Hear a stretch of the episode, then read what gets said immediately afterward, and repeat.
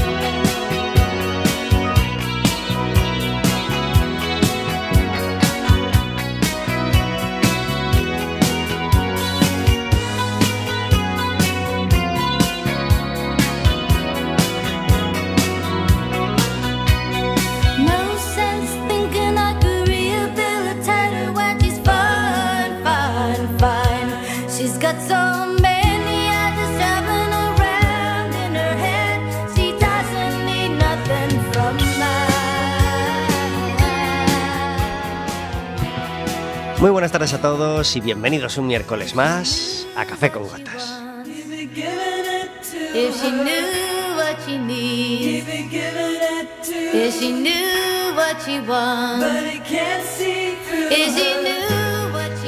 Estaremos con vosotros, como todos los miércoles, de 4 a 5 de la tarde, aquí en el 103.4 de Quack FM y en quackfm.org.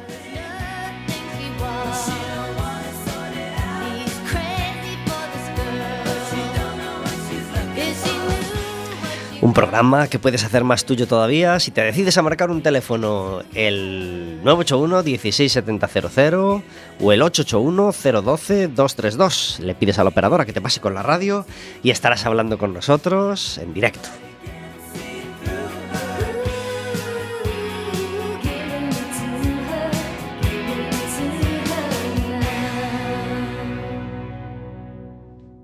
Puedes hacerle preguntas a nuestros invitados, puedes hacernos preguntas a nosotros, puedes contarnos qué vas a hacer estos dos meses que vamos a estar sin café con gotas para pasar estas horas difíciles de 4 a 5 de la tarde. En fin, todo eso nos puedes contar en este teléfono. Tenemos una música de fondo a nuestras palabras, como todos los miércoles, que no se anima a sonar ahora. Hoy, Jiruma. Este pianista absolutamente delicioso va a poner la música al último programa de Café con Gotas, al último programa de la temporada 2016-2017. Una temporada absolutamente feliz que hoy terminamos como terminamos la pasada. Eh, Verónica, muy buenas tardes. Hola, buenas tardes. Gracias por estar en Café con Gotas. Encantada de estar aquí un miércoles más. El año pasado terminamos el año con estos chicos, ¿verdad? Sí, yo creo que sí. No lo comprobé si fue el último o el penúltimo. No sé si con estos chicos o con los del baloncesto. No, yo creo que el baloncesto no vino. No, no vinieron el año pasado. si vino Suso de último. Yo creo que vinieron ellos, ¿eh? Ellos o Shushu, sí, es, po- es posible. Pero desde luego es un, es un honor y es un placer una tenerlos cada año. Es una obligación tenerlos una vez al Es una año. tradición. Una tradición. Exacto. Pero una es una tradición tra- que debe ser obligada porque tiene mucho que contar y, y es, y es de los mejores programas del año, siempre. Por supuesto, lo estamos deseando. Siempre estamos deseando que vengan a contarnos muchas cosas muy interesantes. Santi Vázquez, muy buenas tardes. Buenas tardes, Pablo. Gracias por estar en Café con Gotas. Gracias a ti por invitarnos. Cosme Damián Romay, muy buenas tardes. Hola, boas tardes, Pablo. Gracias por estar en Café con Gotas. Encantado de estar aquí Te- outro ano máis. ¿Tercera vez en el programa? Sí, terceira, para mí Tercera. Sí, porque, porque Damián vino una vez como, como, como miembro de Hábitat, eh, yo creo que esa vez de la que hablamos el año pasado, y vino además otra vez extra, pues porque acababa de sacar el libro calentito, ¿verdad? Sí, correcto. ¿Cómo va el libro? Pois En cuanto a ventas, se- repercusión. Se, se, vendendo así poquinho a poquinho, paseniñamente, eh, pero eso, está tendo moi boas críticas, eso sí, están valorando moi positivamente como unha fonte de información sobre cando ver aves en Galicia, que é o que, que Ajá. se trata. Falta el tema de que obliguen a comprarlo en la universidad, ¿no? En algún curso. Eh, todos andará. Eso, ¿cómo, cómo llevas esa gestión? lo, Todos de, lo de untar al catedrático para que lo obligue. Bueno, por lo menos teñeno na biblioteca da Facultade de Ciencias Bien. do UFE, do UFE que Bien, ali. bien. Eh, bueno, é un pasiño. Bueno, eh, Santi y, y Cosme son del grupo naturalista Hábitat, un- una asociación que lleva funcionando desde el año Pues 79, 79. 79.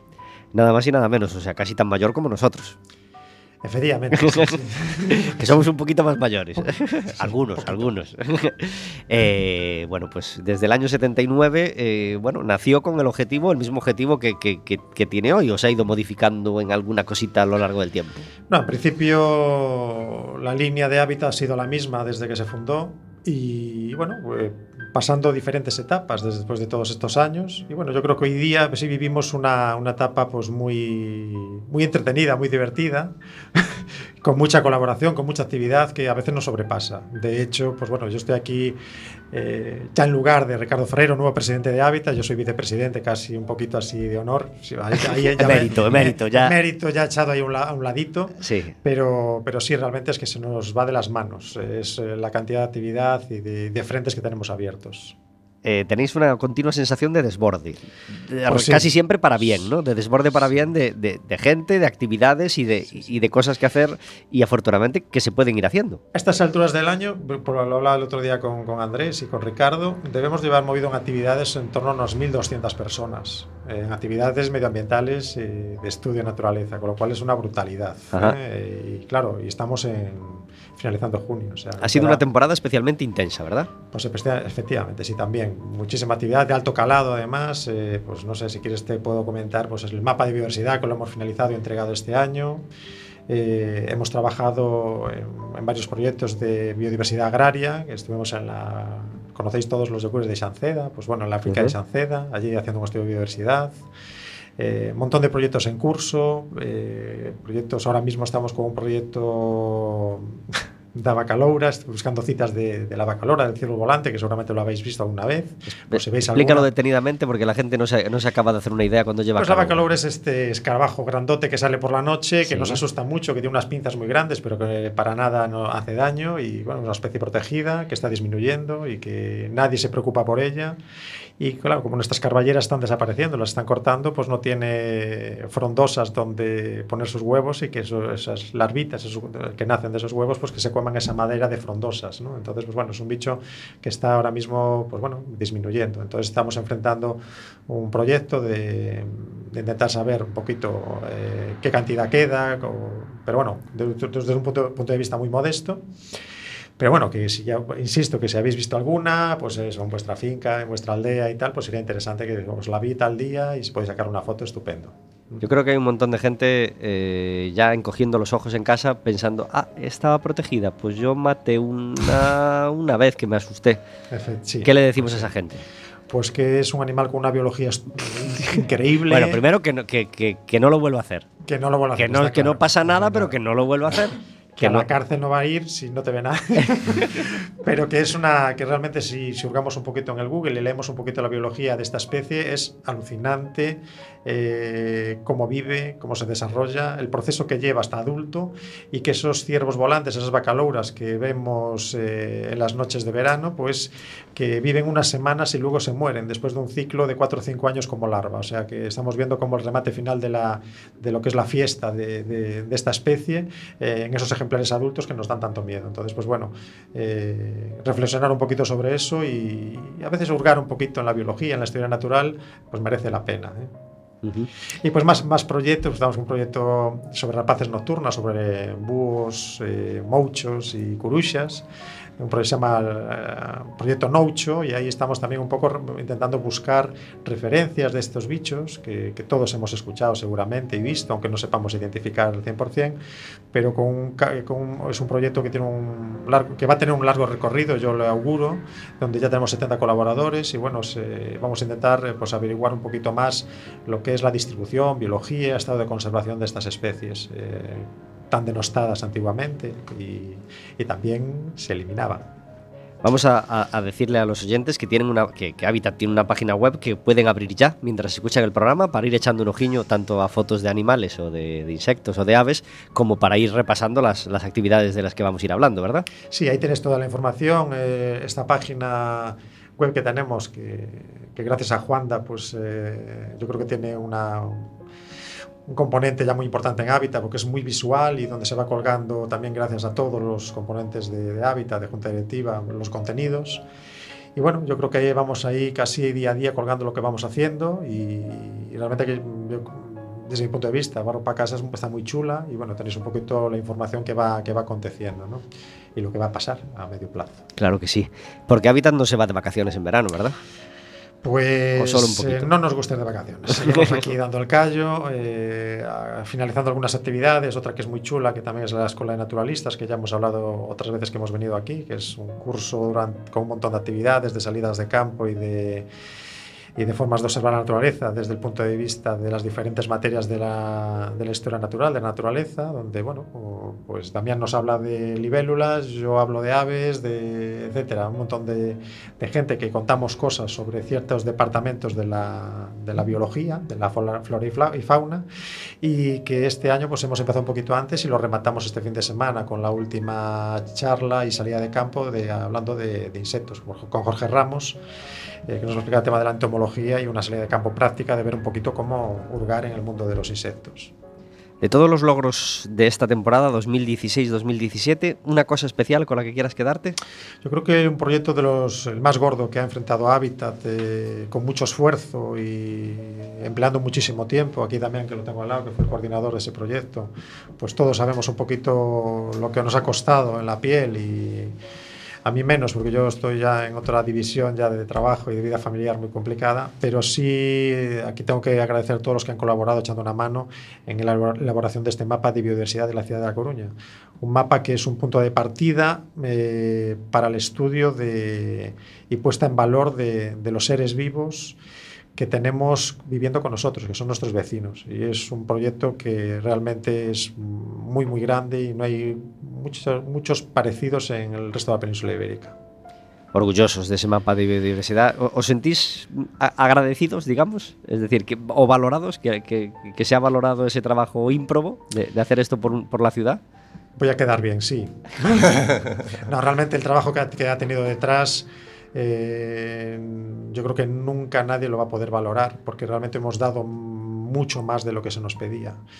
Pero bueno, como somos una asociación y nos gusta trabajar gratis y trabajar por el medio ambiente, pues hemos hecho una cosa, un trabajo ímprobo de recuperación de especies, de citas, que bueno, de eso os puede hablar mucho más Damián que yo, pero que yo me siento muy orgulloso de- del trabajo entregado a pesar de las mil dificultades que como asociación y como, como socios que trabajamos altruistamente, pues bueno, es eh, muy complicado cuando enfrentas un, un megaproyecto como este.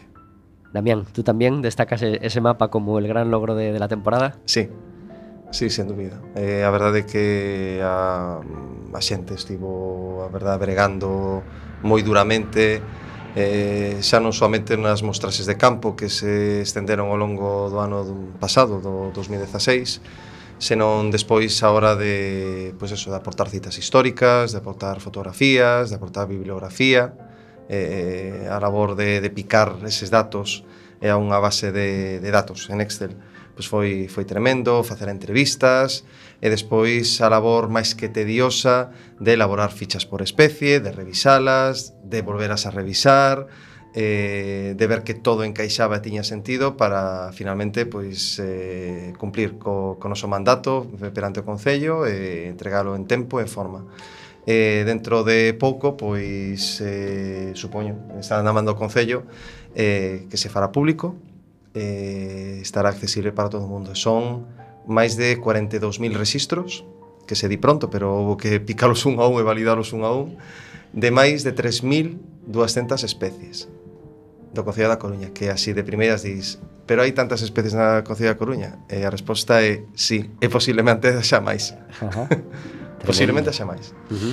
E hai que darse conta que este proxecto, este punto de partida co, co estudo da biodiversidade que, que temos, eh, nunca se fixera en semejante traballo, e que nos vai servir, servir de ferramenta para eh, as seguintes eh, propostas de, de remodelación, de parques, xardíns, de urbanización, entonces é unha ferramenta para un poquinho intentar conservar o o pouco que queda xa. Entón, pues, bueno, eu creo que é unha base importantísima ao cal eh, deberíanse de animar todos os concellos a, a ter esta fotofixa inicial de, de o que teñen o seu concello e ter unha reflexión histórica do que xa perderon, eh, porque se han perdido xa moitísimas cousas. Eh. Pois, pues, pois pues sí, digno de reflexión.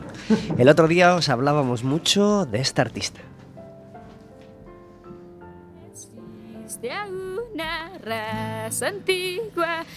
Y como si fuera una premonición, dedicábamos la sección de David Taboada a Shakira y resulta que Shakira nos va a visitar el 23 de noviembre. Va a visitar Coruña el 23 de noviembre en el Coliseum. Entrada más barata 50 euros, la más cara 100 euritos. Muy baratito, como, como casi todo lo que estamos disfrutando estos días en Coruña. Hablábamos de este temazo, este Pies Descalzos, que no, suele, no está en los directos, no está tampoco en ese grandes éxitos que tanto vendió, pero que es un tema digno de recordar. Tú el que así lo quiso por milenios y milenios permaneciste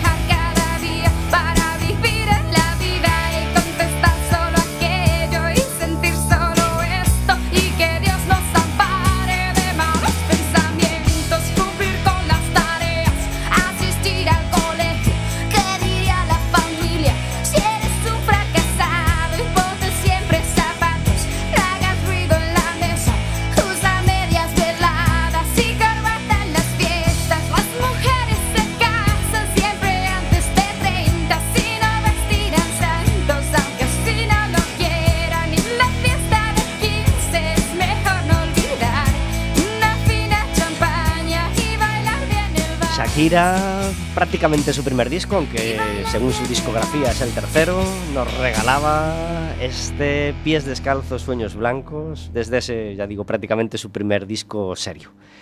Eh, temazo que nos encanta y que, y que, y que realmente nos, nos- hace ver como, casi como personas distintas las que cantaban la que cantaba esta canción de la que de la que hoy en día tenemos pues pues bueno pues pues haciendo discos eh, 20 minutos sobre las 4 de la tarde. Shakira estará el 23 de noviembre en Coruña, pero vamos a hablar ahora de cosas que van a pasar muy, muy prontito en Coruña, porque tenemos una serie de actos muy interesantes que van a celebrar, que van a servir para celebrar el octavo aniversario de, de la Torre de Hércules como, como, como bueno, como miembro de la lista del, del- del patrimonio mundial, de, de patrimonio de la humanidad. Vamos a tener, bueno, vamos a tener cosas, de- ya, empezaron el, el- el lunes con, con la iluminación de, de la torre, diversas cosas ayer, diversas cosas hoy, pero el viernes es eh, ya un día grande, porque a las 8 de la tarde, por ejemplo, bueno, a, a las 5 de la tarde tenemos Saedo Niño, programa de observación da natureza. Eh, organizado por la Consellería de Medio Ambiente. De 6 a 9 habrá food trucks, es decir, mm, furgones de, comida, de 6 a 7 y media Titiritarium y a las 8 Torre de Hércules Onteose, percorrido dramatizado mm, que lo lleva a cabo Teatrón Producciones Escénicas. Y eh, a las 8 y media de la tarde tendremos a la coral polifónica Canticorum en, en el Teatro Rosalía de Castro. Y para hablarnos de este concierto pues está el presidente de la coral, Antón Luaces, muy buenas tardes. Un saludo muy afectuoso, todo un placer el compartir. Permíteme que me invente el verbo cuaquear Claro, con, con. Shakira aquí al cabo de los años, mira tú. Eh, se lo vas a contar a la familia, ¿verdad? Oye, hoy me, han me- hoy me han metido después de una canción de Shakira, ¿eh? He entrado así con mucha fuerza. pues Canticorum y Shakira, hermanados, ¿eh? hoy por, por Café con Gotas. Y, y nada, que, que- que la coral polifónica Canticorum es de las más importantes de la ciudad, creada hace ya cuántos años, Antón? Pues 22 años. 22 años, nada más y nada 22 años que, bueno, han sido muy fructíferos, sobre todo para quienes formamos parte de esta entidad que indudablemente tiene ya un arraigo muy evidente en la propia ciudad de A Coruña, ¿no? menos. ¿Tú desde el principio en ella, Antón? No, no, No. no. Yo mm, cumpliré ocho años en noviembre. Bueno, suficientes. Eh, lo más bonito de estos ocho años compartiendo canciones con la, la coral, ¿qué ha sido para ti? Pues mira, el poder sobre todo conocer, aunque lo conocía por mi trabajo como periodista, pero conocer muy directamente eh, la tarea que realizan todos y cada uno de los miembros de un coro. ¿no? En, en Canticorum, la Polifónica Coruñesa Canticorum, que es la que organiza este evento en el Teatro Rosalía del próximo, del próximo viernes, eh, hay mm, bueno, compañeros de todas las edades. ¿no? Estamos un grupo de jubilados, yo ya lo soy, pero también hay una aportación de, chicos muy jóvenes, curiosamente todos con eh, una carrera superior, es decir, que les permite tener un conocimiento de lo que significa el hecho de cantar para, para un público. No quiero decir que los que no tengan esa carrera superior no lo sepan, pero bueno, que es una aportación de sabia nueva muy interesante porque hay quien cree que los coros es única y exclusivamente la actividad más o menos terapéutica de un grupo de jubilados que ya no saben qué hacer. No, en los coros hay gente muy joven que están aportando, como decía antes, esa savia nueva que concretamente a Canticorum le sienta de maravilla, Claro porque sí. gracias a ellos pues se están acometiendo obras, incluyendo obras en nuestro repertorio que ni de lejos eh, seríamos capaces de asumir quienes pasamos ya de los 70. Ahí hay evidencias de lo que significa el estreno. Para nosotros ese estreno no creo que nadie lo haya estrenado todavía en Galicia, del famoso La La Land, eh, que ha sido arreglado por nuestro director para cantarlo como, como coro. Y esto es una verdadera delicia, el poder escucharlo y el poder decir ahora mismo tenemos preparado el estreno de este importantísimo tema en, en el evento del próximo viernes. Qué bien, pues nada, una razón más para ir. La, la- la entrada es con invitación, ¿verdad? No, no, no, la entrada es eh, absolutamente libre Ajá. hasta completar el aforo. Nunca en un acto que organice Canticoro, nunca hay invitación, nunca hay eh, pago, es absolutamente gratis. Entonces es con, Eso sí, con invitación verbal. ¿Perdón? Entonces es con invitación verbal. Con- Estamos invitando desde aquí a la gente a ir. verbal toda totalmente amplia, vamos, amplísima. Bueno, orgullosos de, de que cuenten con vosotros para, para hacer este homenaje a la torre. Hombre, mm, orgullosos porque al fin y al cabo ese homenaje a la torre nos lo hemos inventado nosotros. Porque el Cantatorre, que así se denomina el evento al que tú hacías referencia del viernes, es una iniciativa de Canticorum, eh, bueno, pues que llega ya a su octava edición y que significa pues eh, la posibilidad de echar la vista atrás y ver la cantidad de gente importante que ha pasado eh, por, por- este festival, por decirlo de algún modo, mm, donde hemos tenido oportunidad de escuchar a excelentes pianistas, a, a grupos eh, musicales rusos, coros mm, de nuestro país, coros de, de Galicia muy significados, como es, por ejemplo, el que nos va a acompañar el próximo viernes, Cantabile, que yo creo que es el orgullo más grande que se le puede presentar a una ciudad con unos niños y, y jóvenes que integran este excelente coro que ha recorrido ya buena parte de Europa y desde luego toda Galicia y muchos lugares de España, siempre, siempre acompañados por el éxito que lo tienen asegurado porque son unas voces extraordinarias y tienen un director, Pablo Carballido, que sabe sacar todo el jugo de esa juventud eh, que maneja para poder cantar, bueno, como, como, como supongo que cantarán Los Ángeles. Y después está también la mm, polifónica Eumesa, la coral polifónica Eumesa de Ponte de Eume, que como sabes muy bien Pablo, es una tierra de excelentes cantores, como lo es el- toda la zona de la Ferrolterra. Pues sí, y sin olvidar a, a la zona de la Costa de Morte, que, que me, me tuve la casualidad de hablar el domingo con uno de los creadores de- del coro más importante de, de toda esta zona de Costa de Morte y también estuvo sacando pecho de, de los años que lleva esa coral y, y- y que hacen sentir a uno que, que- que toda Galicia es una tierra de, coros maravillosos y de, y de canto coral y de, y- y de que- creo que tiene que ser un orgullo para, pa- para todos, ¿verdad? Indudablemente, pero es que ¿cómo, cómo podemos mm, olvidar lo que significa la música en Galicia? Mira, mm, yo tenía un proyecto hace eh, tres, cuatro años para publicar un, libro que recogiese un poco la historia de los coros en, la ciudad de A Coruña. No se llevó a cabo en aquel momento por, bueno, yo había hablado con el ayuntamiento para poder hacerlo y el ayuntamiento en su lugar optó por hacer una especie de guía en donde se recogían eh, bueno pues los coros, los grupos de música eh, más o menos eh, joven, eh, grupos de, muy diversa factura para decir que bueno esta era la ciudad era. Ojalá mm, se le pueda dar ese calificativo ya definitivo y reconocido mundialmente ciudad de la música. A Coruña es un- una ciudad que solamente en- entre sus límites y los de su hinterland más importante, más próximo, por decirlo, más que importante, más próximo, eh, está mm, dando, por ejemplo, al mundo de la música la, tarea que realizan más de un centenar de coros de todo tipo que existen aquí.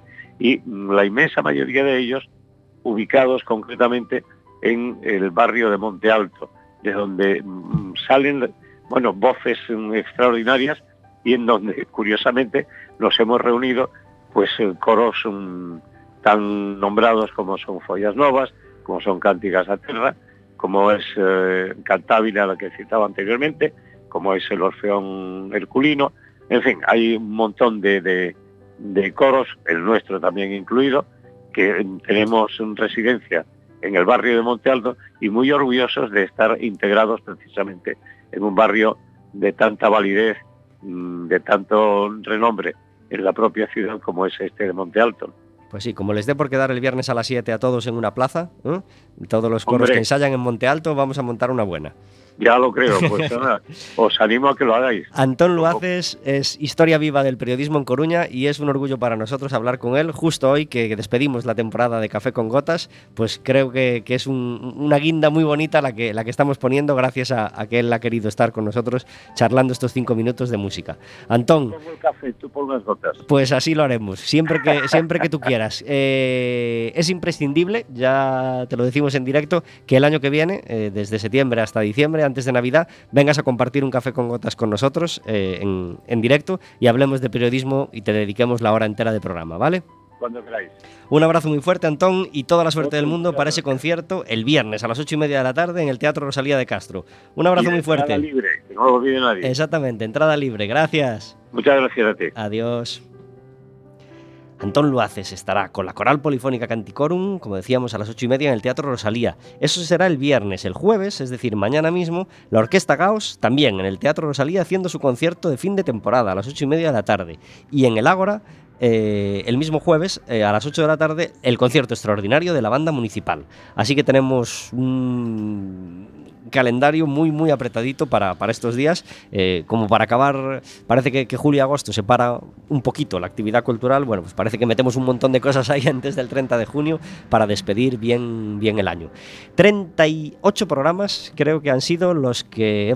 Este es el programa número 38 de la temporada. Una temporada en la que todos los programas hemos tenido invitados y es algo de lo que estamos muy contentos y muy orgullosos, ¿verdad, Vero? Pues sí, este año por, por suerte no nos ha fallado ninguno de los eh, invitados que estaba programado y eso siempre es algo que hay que celebrar. ¿Cuántas cosas hemos aprendido? Muchísimas, muchísimas, porque este programa, aparte de entretener, es muy divul- divulgativo también. Y didáctico. Exacto, y didáctico. Eh, hemos regalado entradas para, para ver el baloncesto, hemos colaborado con un montón de gente, hemos tenido a ONGs, a psicólogos, a coaches, a, asociaciones, a, sobre todo a músicos, a grupos de teatro. Eh, Y cómo hemos disfrutado con cada uno de los, de los invitados, ¿verdad? Sobre todo, qué lujo es tener a gente que te toca eh, sus canciones en directo y que te cuenta sus experiencias aquí en directo y que nos dedica esa horita a, compartir sus vivencias, sus vivencias con nosotros. Y por teléfono pues, hemos podido hablar pues, con otros muchos músicos, con otros muchos actores, con anunciar otras muchas cosas que ocurrían en Coruña o en Galicia y, algunas de ellas nos han hecho mucha, mucha ilusión. Así que a todos, desde aquí, desde este último programa, les mandamos un abrazo muy fuerte, damos unas gracias enormes y, y, por supuesto, las gracias a ti, Vero, por, por acompañarme en todos estos programas. Es un placer, yo, es un lujo estar aquí cada, cada miércoles contigo. Y aunque no quiere salir en el micro, vamos a dar las gracias a Zaira, que se ha encargado de las redes sociales y nos ha hecho un, un trabajo muy, muy bonito y, y que ha ayudado a conocer Café con Gotas a mucha más gente, ¿verdad? Sí, espectacular el trabajo de Zaira, que desde aquí le damos las gracias porque Pablo y yo somos un desastre con las redes sociales y Zaira ha hecho una labor inconmensurable dando a conocer el programa y actualizando el, el Facebook del programa cada semana. Pues nada, Zaira, te has hecho imprescindible, te necesitamos mucho, así que esperemos que en septiembre nos sigas echando una mano, ¿vale? Gracias también a todos los oyentes que habéis estado en todos los programas al otro lado del teléfono. Gracias sobre todo si habéis levantado el teléfono algún día para hacernos sentir acompañados y queridos. Gracias si después de algún programa le habéis dado a me gusta la publicación, habéis descargado el podcast, el podcast o nos habéis escrito diciendo, oye, Qué bonito el programa eh, que escuché el otro día. Nos hace mucha ilusión, nos ayuda a seguir activos y nos ayuda a dar sentido a que llevemos 20 años en Quack FM eh, disfrutando de estar esta horita con vosotros en la radio. Durante todo el año le pedimos a nuestros invitados que, que- que nos hagan su café amargo, es decir, encerramos en, en esta sección, pues como quien dice, la queja del día, esa piedrita en el zapato que nos molesta casi todos los días. ¿Tenemos algún café amargo que contar, Sí, Damián? eh, vamos mirar para as praias A Sí. ver que, que atopamos ali Bueno, pois entre outras a parte de bañistas, eh, a parte de nenos xogando a pelota, eh, atopamos algas. E as algas varadas na praia, moita xente di que son basura. E non é certo. Claro as, algas, no. as algas que están na praia teñen unha importancia ecolóxica bastante importante, eh, pero son eliminadas ás veces cunha meticulosidade tremenda por parte dos, dos servicios de limpeza, pero compre ter na cabeza que as algas, sobre todo nalgúns ambientes costeiros, son extremadamente importantes para un montón de insectos, un montón de pequenos invertebrados, tamén de crustáceos eh, que viven ali, e que son a fonte de alimentación de moitas das aves costeiras, das aves limícolas, de gaivotas, que dependen delas.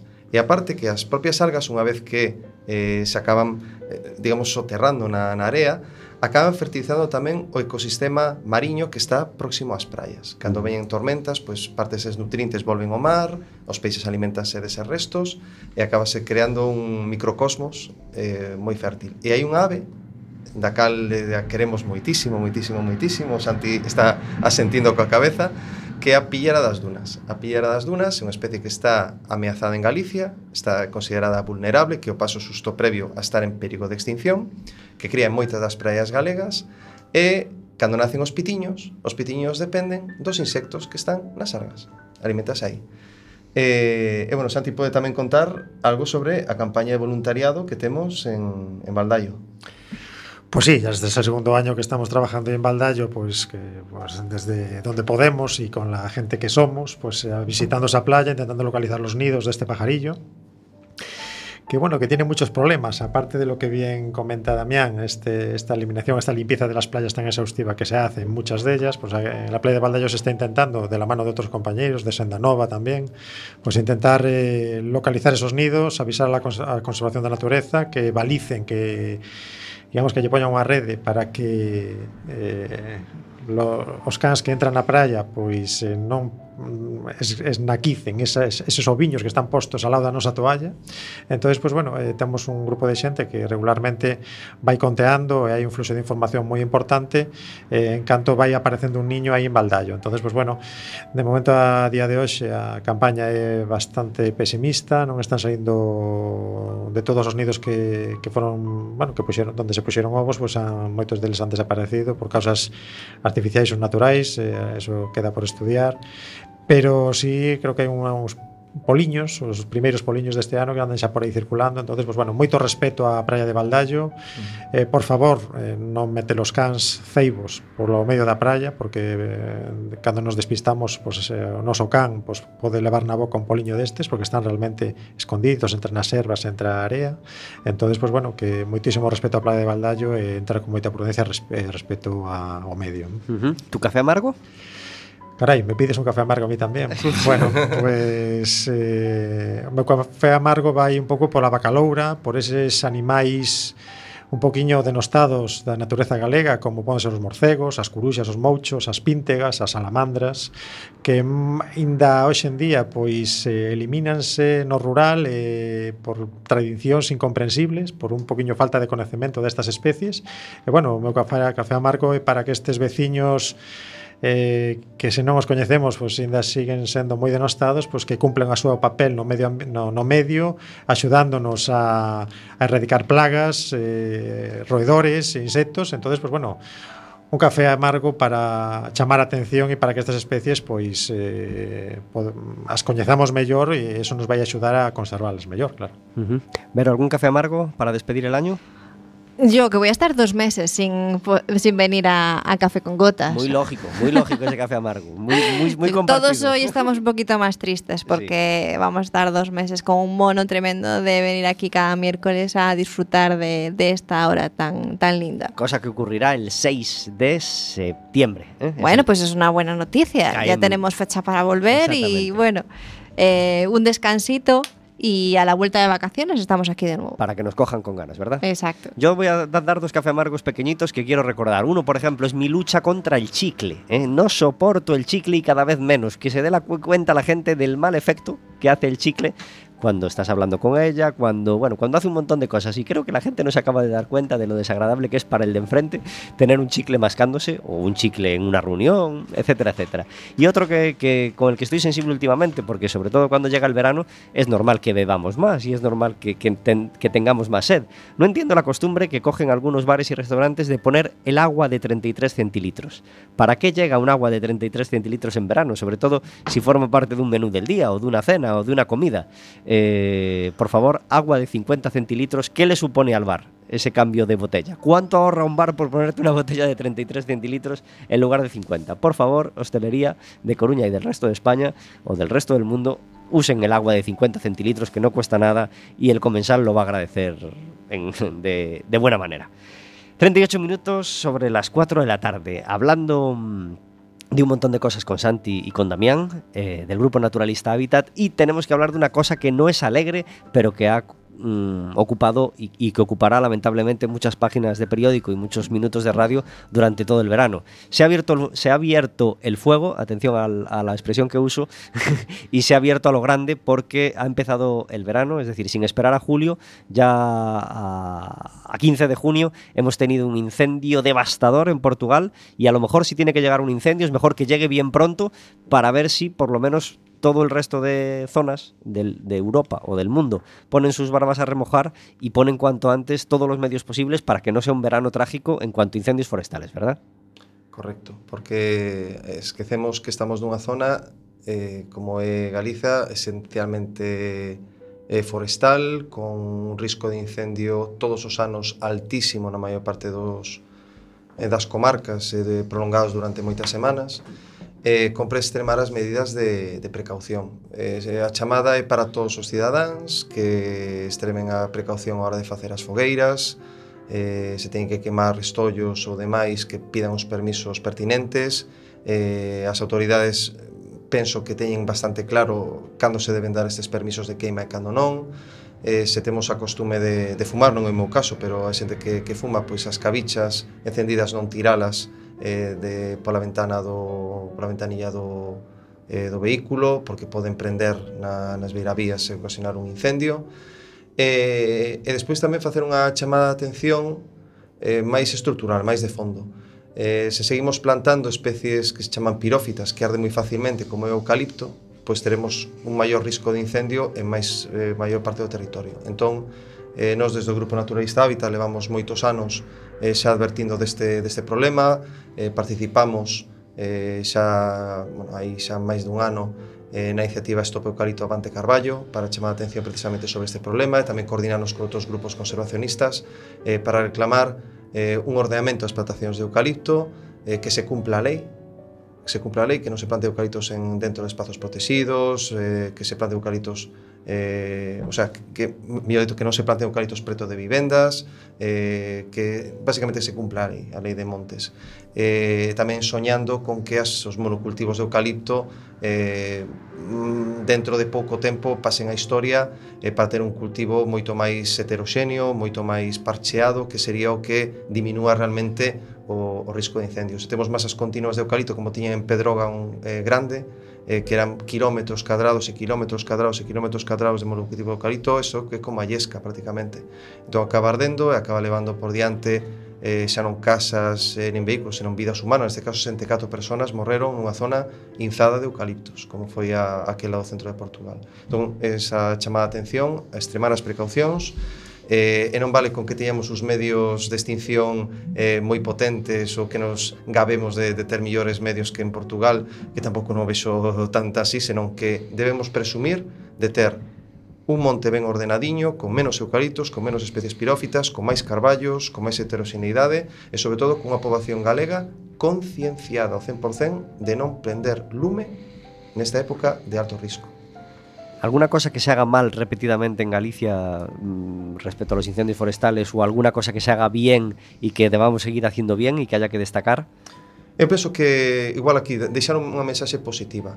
Eu penso que, que hai moitos galegos, moitísimos galegos cada vez máis, que comprenden a necesidade de eh, conservar os nosos montes autóctonos, de conservar as nosas carballeiras, porque son actúan casi como cortalumes, arden moito máis lentamente e logran paliar o efecto dos incendios. Cada vez somos máis galegos os que coidamos o monte, xa temos consideración de non prender esas fogueiras en, en épocas críticas, eu quedaríame con que cada vez somos máis, pero debemos ser aínda máis. Debemos ser moito, debemos ser casi como un exército eh, de galegos e galegas concienciados para coidar do noso monte. Coidar do noso monte non é buscalle só productividade. O coidar do noso monte é ter un monte multiproductivo, que podamos ter, a parte de madeira, que podamos ter tamén eh, recursos de árbores froiteiras, de, casti, de, casta, de castaño, de mel, de cogomelos, que moitas veces esquecemos iso. El 20 de julio tendremos concierto grande en Coruña. Juan Luis Guerra nos visitará el 20 de julio. Será, yo creo que el, concierto más importante del verano. eh, estará en el Coliseum a partir de las 10 de la noche. Seguramente no esté, entre tema, no esté este tema entre los que va a cantar y por eso yo os lo pongo. Se llamaba La Hormiguita y estaba en un disco del año 98 que se llamaba Ni es lo mismo ni es igual. Fue primer single, creo, de aquel disco, o segundo single, no, no lo recuerdo, y se recuerda así de bien. Lo que tú quieras, Fuimos al mar y mojamos los sueños. Guiñé mis ojos y un delfín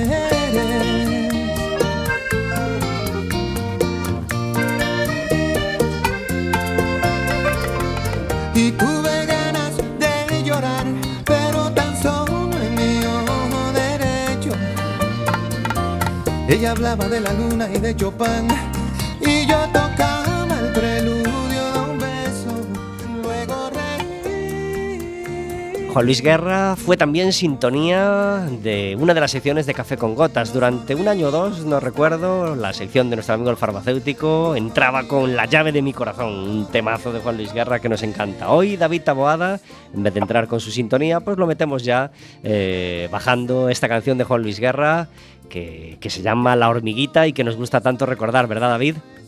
Hombre, Juan Luis Guerra siempre es un- una maravilla. Muy, buena- muy buenas tardes, David Taboada. Buenas tardes. Qué felices de tenerte también con nosotros, durante, de haberte tenido durante toda la temporada y de tenerte hoy en el último Café con Gotas del año. Lo mismo puedo decir. Hemos hablado de Shakira el pasado miércoles y el concello que ha hecho. Oye, que se habla de Shakira en Café con Gotas, pues la traemos y, y que compruebe la gente en, en- en vivo y en directo cómo ha evolucionado. El 23 de noviembre estará Shakira en Coruña. Muy bien. 23 de, De noviembre. de noviembre, sí señor. Jueves. Estará Shakira en Coruña y nada, pues, pues guardemos esta táctica para el año que viene. ¿eh? Piensa quién te gustaría que visite Coruña el año que viene y en septiembre pues le dedicamos el programa y a ver si el Concello hace lo mismo, toma nota y nos trae pues a tu Bruno Mars, a tu Elton John o a otros artistas que te apetezca ver. Claro que sí, sí, sí, sí. sí. Bueno, pues Shakira estará en, en el Coliseum en noviembre, en, en julio estará Juan Luis Guerra, cuyo, cuya canción saboreábamos ahora, y, y ya, ya hace un par de programas hablábamos de canciones del verano, y hoy queremos mm, retomar un poco el tema y ver un poco cómo ha evolucionado este, este recurrente mm, artículo consumido cada verano, ¿verdad? Pues sí, porque además tenemos la, la idea de la canción del verano como algo latino y eso es relativamente reciente. En realidad lo que primero que habría que hacer sería eh, pensar qué es la canción del verano. Porque no es lo mismo aquella canción que circunstancialmente ha tenido éxito durante el verano por la fecha de lanzamiento o la que intencionadamente fue buscando el mercado veraniego. Cosa que ocurre cada vez más a menudo, ¿no? Perdón. Cosa que ocurre cada vez más a menudo y que se, y que se programa y con, con- con minuciosa estrategia.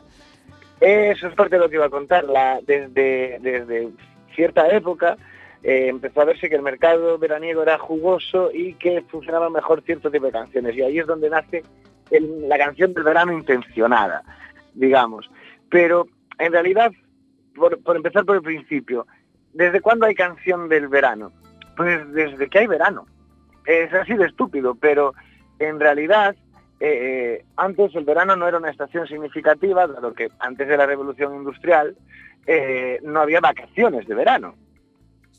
Entonces, significativamente no importaba mucho. Además, tampoco había lo que se podría llamar un mercado musical, ya no digo discográfico, pero incluso en directo. Entonces, en España podemos hablar de que empieza a haber tal cosa al acabar la guerra civil.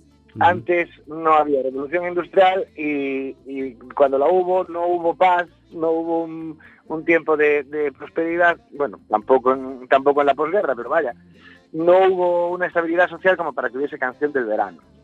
Así que podemos decir que la primera canción de- del verano alegre y que triunfó fue precisamente la del verano que acabó la guerra. La guerra acaba en abril y ese verano Estrellita Castro eh, conquista España con La Morena de mi copla. Caray. ¿Qué dices tú? ¿Cómo puede ser la canción del verano?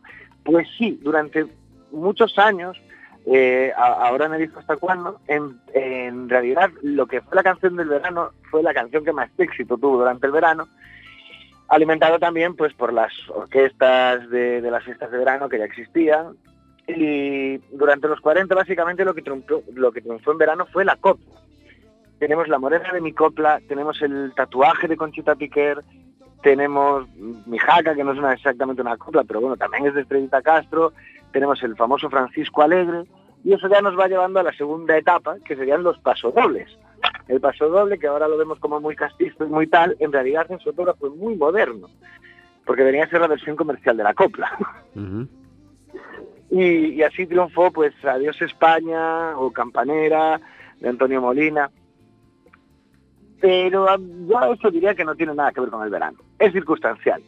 En realidad empieza la primera canción, digamos, con aire veraniego, animada, festiva, eh, es en 1960 y precisamente cerrando una época de canciones del verano castizas, El Porompompero de Manolo Escobar. Muy veraniega y atemporal a la vez. y atemporal. Y a partir de ahí, el año siguiente ya es eh, canción del verano, Quisiera ser, del dúo dinámico. Toma ya. Estamos hablando del 61. Vale, a partir de este año eh, empiezan a, coger eh, fuerza las canciones pop, pues desde 500 millas de los Mustang al Tómbola de Marisol y llegamos al año 65 donde cambia todo. Aparece Conchita Velasco con la chica Yeye y a partir de ahí hasta el 74 hubo 10 años riquísimos de canciones intencionadamente del verano y pop, aprovechando un momento del pop español brutal.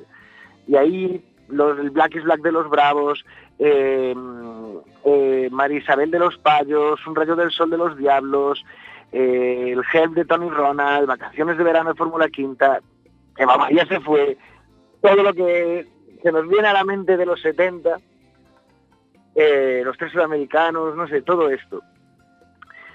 Pero enseguida degenera, a finales de los 70, en simplemente temas jocosos. Y la culpa la tienen Peret y Jordi Dan,